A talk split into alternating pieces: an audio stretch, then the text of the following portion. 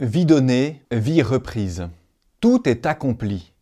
Puis, inclinant la tête, il remit l'esprit. Jean, chapitre 19, verset 30.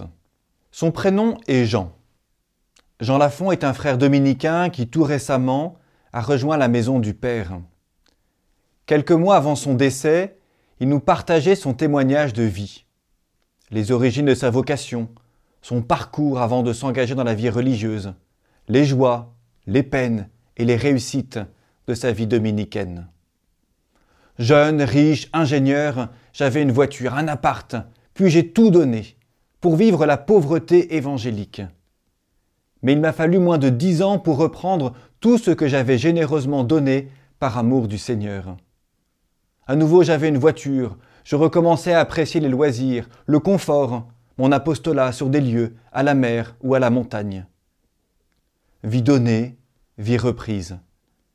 La maladie, la vieillesse lui ont offert l'opportunité de revivre, comme il disait, cet anéantissement du départ. Ce que je croyais ma force, mon assurance et les fruits de mes réussites apostoliques étaient une grande faiblesse.